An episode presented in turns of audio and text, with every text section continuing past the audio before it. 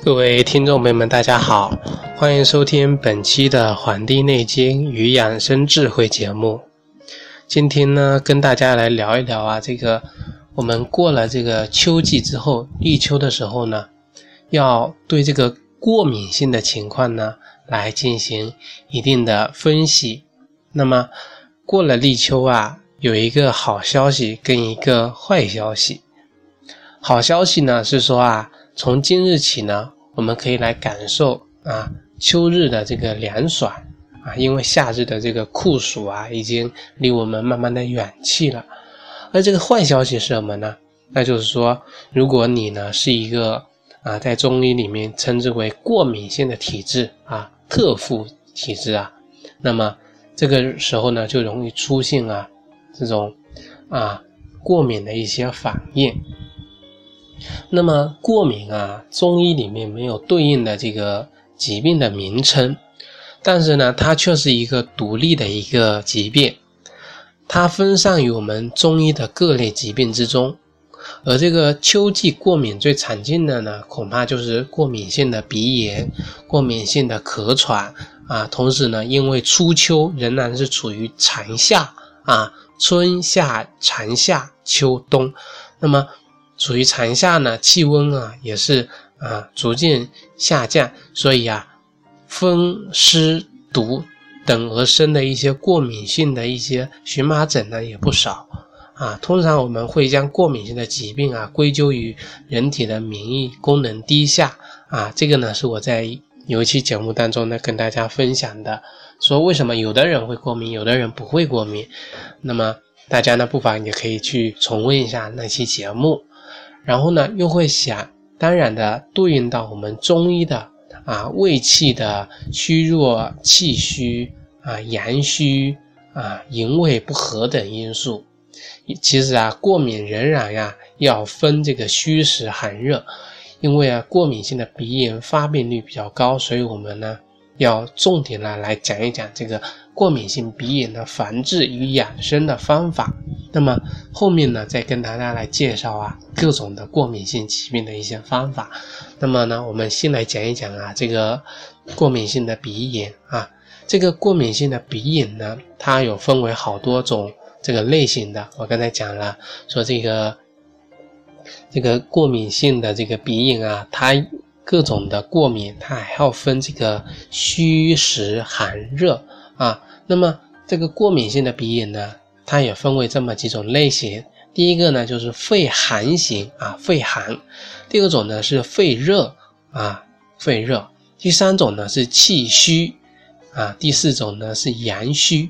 啊，这四种，那么我们分别来介绍一下啊。第一个呢，这个肺寒型，我们知道啊，就是说这个肺气呀，啊，有这个寒气。那么肺为恶寒之战，恶就是说厌恶啊，讨厌这个寒气的。那么这个寒邪袭我们的肺，袭击我们的肺，那么我们的经络出现了壅塞啊，经扣乃鸣而多。啊，流涕啊，那么这个经啊，就是对应我们的肺。如果我们的经扣呢，只有敲它，它才能这个啊出现出现声音啊。如果堵塞了啊，它就出不成声音了，或者说声音比较的沉闷啊。所以很多堵住鼻子的人，他的说话呢，我们可以听得出来啊。那么大多的症状啊，就出现了啊啊。这个鼻涕啊多而清啊，大家一定要知道是这个清字啊。这个清字呢，就跟我们的这个啊热型的这个过敏性鼻炎不一样了啊。那么它总的这个症状呢，是说它发生于这个冬春季节，或者说季节的交换的这个时候啊，一遇到这个寒冷啊，遇到这个风啊，它就会发作。啊，或者说发作于这个早早晨起床的时候啊，会出现这个鼻痒啊，流鼻涕，鼻水鼻水呢是那种清晰的啊，清而且稀啊，鼻黏膜呢苍白水肿啊，而且啊，它的舌苔呢是淡白，把它的脉呢，它是脉细啊，是细脉。那么对于这种情况的肺寒型的过敏性鼻炎呢，那么在这里呢，可以引用这个这个代茶饮啊，代茶饮。那么可以是啊，这个生姜五片，大枣四枚，干姜三克，五味子六克。这个方呢啊，出于这个《伤寒论》啊，化于这个小青龙汤。它呢能够起起到啊这个温肺驱寒、收敛我们的肺气的作用。那么呢啊把这四味啊用水啊煎十五分钟，当做茶来饮用就可以了。那么对于这种过敏性的啊这种寒肺寒型的这个情况呢，还可以用艾灸的方法啊灸我们的这个。大椎穴跟肺俞穴这两个穴位，啊啊，隔这个姜来灸啊，隔姜灸啊，隔姜灸的方法呢，大家肯定已经比较熟悉了，那我就不具体的来讲，只告诉大家呀，每次呢灸三到五转啊，灸到我们的局部出现了温热舒适的情况最好，那么呢，这个灸处呢稍微有这种红晕啊为这个度。每次呢，可以每日或隔日一次来灸这个穴位。那么第二种啊，这个肺热型的过敏性鼻炎，我们应该如何来看待呢？啊，这个过敏性的这个肺热型的呀，它多发于这个夏秋季节啊啊，也是因为我们啊经常接触了像煤气呀、油烟啊、香烟啊、热气这些来发作。可对于这个寒冷啊、热风这种刺激呢，它不感冒的啊。那么这个鼻痒容易出现狂啊、打喷嚏，它不止啊，而且呢，这个鼻涕的颜色呈现淡黄色啊，鼻黏膜呢充血干燥啊，而且呢，这个舌苔呢显淡黄啊，淡黄可以看出来这个体内是有热啊。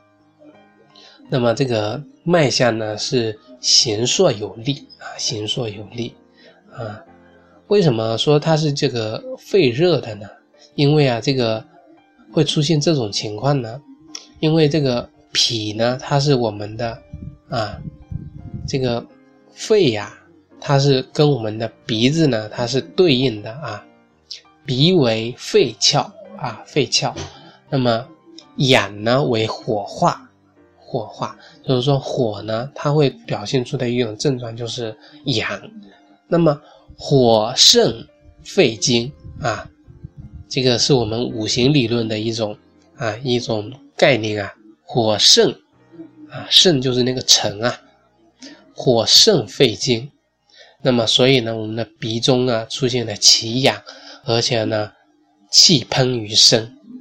出现这种肺热型的呢，我们也可以喝代茶饮啊。这个代茶饮呢是啊，桑叶、菊花各六克，薄荷三克，原参六克啊啊，栀子三克。上面的这个几味啊药呢，它可以起到啊疏风散热、清热凉血的这个作用。那么用水呢煎五分钟，代茶饮就可以了。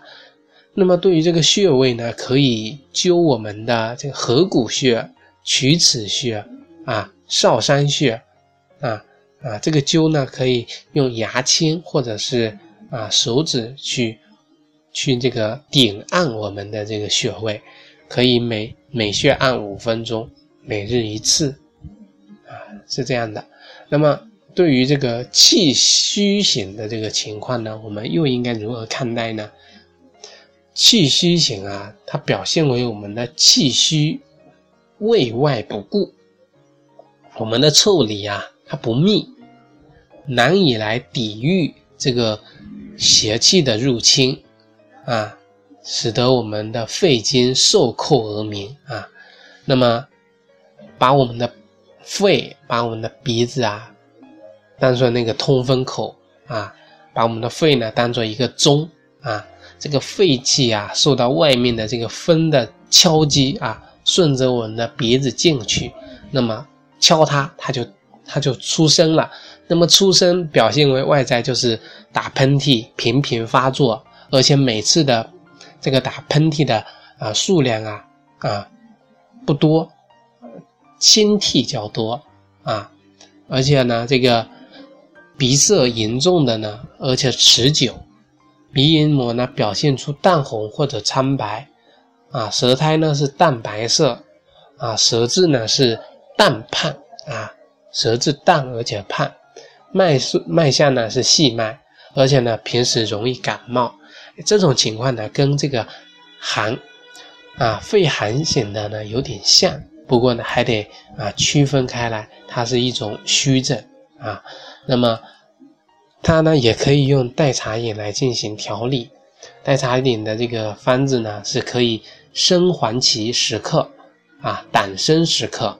防风六克，乌梅十克，五味子十克。啊，这里面提到了这个乌梅啊，那么上面的这五味呢，可以起到益气固表、祛风敛肺的这个作用。那么这几味药啊，可以用水煎二十分钟代茶饮用啊。大家呢一定要区分一下，这么这些代茶饮呢，这个时间的啊控制上要不同，因为它药啊药药不一样。啊，而且药量也不同，所以啊，这个在时间上呢也会不同。啊，那么对于灸呢，我们可以灸我们的足三里、气海跟神阙穴这三个穴位。那么这三个穴位灸法呢，不是用这个手指或者是牙签，而是用艾灸的方法，隔姜来灸。啊，隔姜灸呢，也是啊，每次三到五转啊，那么也是每日呢或隔日一次。来灸这三个穴位。第四个啊，是说这个阳虚型的啊，阳虚，这个阳虚啊，它是啊肾阳不足，难以温养我们的肺，所以呢，肺遇冷自却啊，易致寒邪侵袭啊，触发本病啊，是这个原因，是说归根结底是我们的阳虚所造成的，所以这种情况呢。它的症状表现出来就是说，这个病程比较长，时间比较长，而且冬季发作比较严重。它伴有畏寒、神疲、腰酸膝冷、四肢不温、小病轻而平、大病坦息的这种情况。这种情况不就是阳虚型的情况吗？阳虚型出现这种情况，而表现在外面，表现出打喷嚏的这个啊问题，所以我们把它认定为是阳虚型的这个情况。那么这个时候它发作起来呀，这个鼻涕呢清水，而且呢量特别的大，多特别的多啊。出于出现这种情况啊，我们当然是要温养我们的。肺肾来止我们的鼻涕，所以啊，在选用这个代茶饮的时候呢，我们选这么四种这个中草药：肉桂六克，山药十五克，灸甘草六克，啊，辛夷花六克。那么这上面的四味药啊，它就能够起到很好的温养我们的脾肺啊啊。肺跟我们的肾的这个作用，它的做法呢也是用水来煎，煎二十分钟啊，来饮用就可以了啊，是二十分钟啊。那么对于这个灸呢，我们要选对这个跟我们的肺、跟我们的肾有关的穴位。那么有这么四个穴位啊，一个呢是肾俞穴，一个是命门穴。啊，关元穴还有肺俞穴，那么对于跟啊肾上有关的这个穴位呢，我们的灸法呀是隔腹子来灸啊，隔腹子来灸。那么在这个腹片上呢，治黄豆大或者这个枣核大的这个艾灸条啊来进行施灸啊，那么是每日或者隔日呢来灸一次啊，效果比较好。那么介绍完了对于过敏性的这个鼻炎啊，它的这个情况之后呢，我们来再讲一讲啊，对于这个过敏啊一些情况。啊，我们的人体之气啊会顺着四季啊，它有所调整啊，顺应着四季的调整啊，所以我们《内经》经常说这个春生夏长秋收冬藏啊，春夏养阳，秋冬养阴啊，就是这个道理。如果我们身体的气血呢顺畅，能够顺应事实的变化做出调整，那么我们的身体它本身就是一个身体强健，不为这个邪气所侵的啊，就是我们称的。正气存内，邪不可堪的身体。那么，随着我们四季的变化啊，如果人的生活饮食方面违反了这些规律呢，就会在季节上变化时出现一些的疾病。其中呢，过敏呢是一个最常见的一个情况。那么现在呢，我就以这种四季变换的这个思维来解释一下我们四季中啊变化它到底啊有哪些啊。存在的玄机，其实这些变化呢，就是整个四季之气的变化啊，一定要把握这个核心，那么再来理解我接下来要讲的这个内容啊。首先呢是这个春季，春季阳气生发啊，如万草木初生，蒸蒸而上。这个时候呢，要将闭藏了一冬天的阳气呀发散于外。人体各项的生机机能啊，啊，才能由冬季的相对缓慢的这种啊生机的状态呢，变得生机勃勃。如果这个时候生机啊阳气生发不利啊，淤于肌表，就会出现身体发痒的啊情况。这就是我们的啊现在说的过敏。正如这个《伤寒论》中所记载的，他说啊，这个面色凡有热色者。啊，未结，未欲结也，以其不能得小汗出，生必痒，宜啊桂枝麻黄各半汤啊，用这回药来进行调理。这句话虽然说的是太阳伤寒病中的病症呢，但是导致了生养的机理啊，与春季阳气生发不利是一致的。所以啊，如果你的过敏呢是在春季发生，无论你是鼻子痒，还是打喷嚏，还是我们的咽喉气管痒而导致的咳喘，又或者是皮肤过敏导致的瘙痒，道理都是一样的。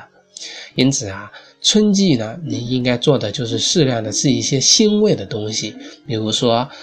葱、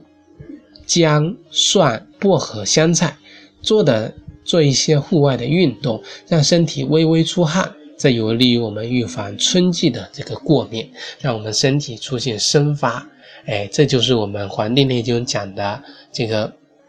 春季应该要顺应的那个情况。那么到了夏季呀，阳盛于外，自然界呢繁茂啊，那么人体呢也也是这样的。所以啊，我们夏季出现过敏性疾病呢，跟热有关的情况比较多，尤其啊是阳光。见到阳光之后，皮肤就瘙痒，多是热毒。这种情况呢，我们可以用金银花十克开水来泡茶来饮用，预防这个情况啊。而对于长夏呢，是个特殊的时节，这个时候呢，雨水它泛滥，空气呢它潮湿，这个时候呢，湿气呢又成为了主要的主气矛盾啊。所以啊，湿疹、荨麻疹这样的皮肤疾病呢，就会因为湿困于我们的肌表啊而发病。所以啊，这个时候呢，可以用赤小豆、生的薏仁来煮水啊，金水三分三十分钟，来大茶代茶叶，以起到呢清利湿浊的作用。这个是夏季。那么到了秋季之后啊，开始要注重养阴了。所谓的养阴啊，实际上就是帮助我们的阳气逐渐收敛的过程。因为啊，阴能制阳啊，这个我们讲阴阳，阴阳还是要把握一个整体的观念啊。经过了阳夏季的阳气在外啊，到了秋季啊，随着气温的逐渐下降呢，人体的阳气啊逐渐的啊收敛。阴气呢逐渐的生长，啊，与这个春季呢是相反的，是呢就是这个秋季的你的阴气不断的生长，阳气不能顺利收敛呢，就会发生另一个阳气在表的这个过敏，啊，春季为阳气腐，这个腐瘀在表；这个一秋季呢为阳气啊虚浮于表。这时候呢，你需要的是用一些收敛的、安静的方法来帮助我们身体的阳气来生生长啊，收敛，帮助我们的阴气来生长，这样呢就能够预防秋季的过敏。能养阴又有收敛作用的食物呢？啊，我在以前的节目给大家推荐了这个乌梅，还有一味是五味子啊，啊，这两味药呢，它很有这个抗过敏的这个作用啊。我在前面跟大家讲过了啊，有的这个著名的中医大师啊，就会用这些啊药来做这个啊药方子。这个金印方啊，有一味像用这个防风啊、银柴胡啊、乌梅啊、五味子这些啊，那么以这个乌梅、五味子为两味的为主要呢来做。那么所以啊，这个秋季啊，我们可以选用类似的啊，我推荐一个代茶饮啊，就是乌梅、百合、沙参各六克来作为茶饮用。或者呢是这个五味子、麦冬各六克、梨一个啊，金汤来饮用。那么这两个呢都能够起到润阴啊、润燥啊、收敛我们肺气的这个作用。对于平时呢就脾虚病痰又口。口淡不渴的人来说呢，用这个乌梅、五味子、白扁豆各六克来当茶来饮用呢，它可以收敛肺气，又能够啊健脾化湿，还不润，还不湿我们的这个，还不润我们的这个燥。那么，对于冬季呀，又是另外一种情况了。冬季呢是阳气闭藏于内，体表畏寒。所以呢，冬季发作的这个过敏呢，啊，为表寒或者是肾阳不足的这个寒症。如果是表寒呢，它多类似于风寒感冒，啊，无汗怕冷的这个情况。所以我们可以用生姜、葱，还有防风啊、荆芥来这个煎茶来饮用啊。这个防风荆芥呀，六克。那么生姜、葱呢，可以适量，但是如果你是这个肾阳不足啊，伴有畏寒、神疲、腰膝酸软、四肢不温、小便频、大便溏的这个情况呢，那么这个温阳的方法，除了刚才提到的这个肉桂、附子、细辛等有毒的药物，不建议日常作为保健的使用呢，我们还是建议用这个艾灸啊，用这个。附子灸，那么可以使我们的身体感到温暖，能够增强我们的机体的活力跟抗病的能力啊。那么具体呢，可以啊啊把这个进度条呢拉到前面听一听啊。对于过敏性鼻炎阳虚型的这个艾灸的方法，那么在这里啊也要提醒各位听众朋友呢啊，立秋呢属于长夏啊。人是以这个湿气为主要的矛盾，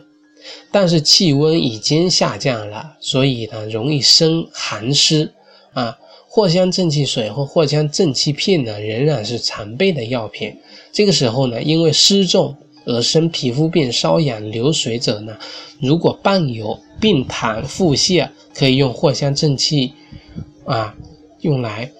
芳香化湿啊。初秋呢，不宜养阴。应等到这个雨水减少、秋高气爽，而气候干燥之后呢，再开始啊，重点的、着重的来养阴润肺。立秋的各种养生知识啊，啊，多会提示你多吃一些梨呀、沙参、麦冬、石斛等养阴之物。所以啊，希望大家能够谨慎的使用，尤其呢是舌苔厚腻者，更不应该滥用滋阴的药啊。啊，感谢大家收听本期的《黄帝内经与养生智慧》节目，咱咱们下期再会。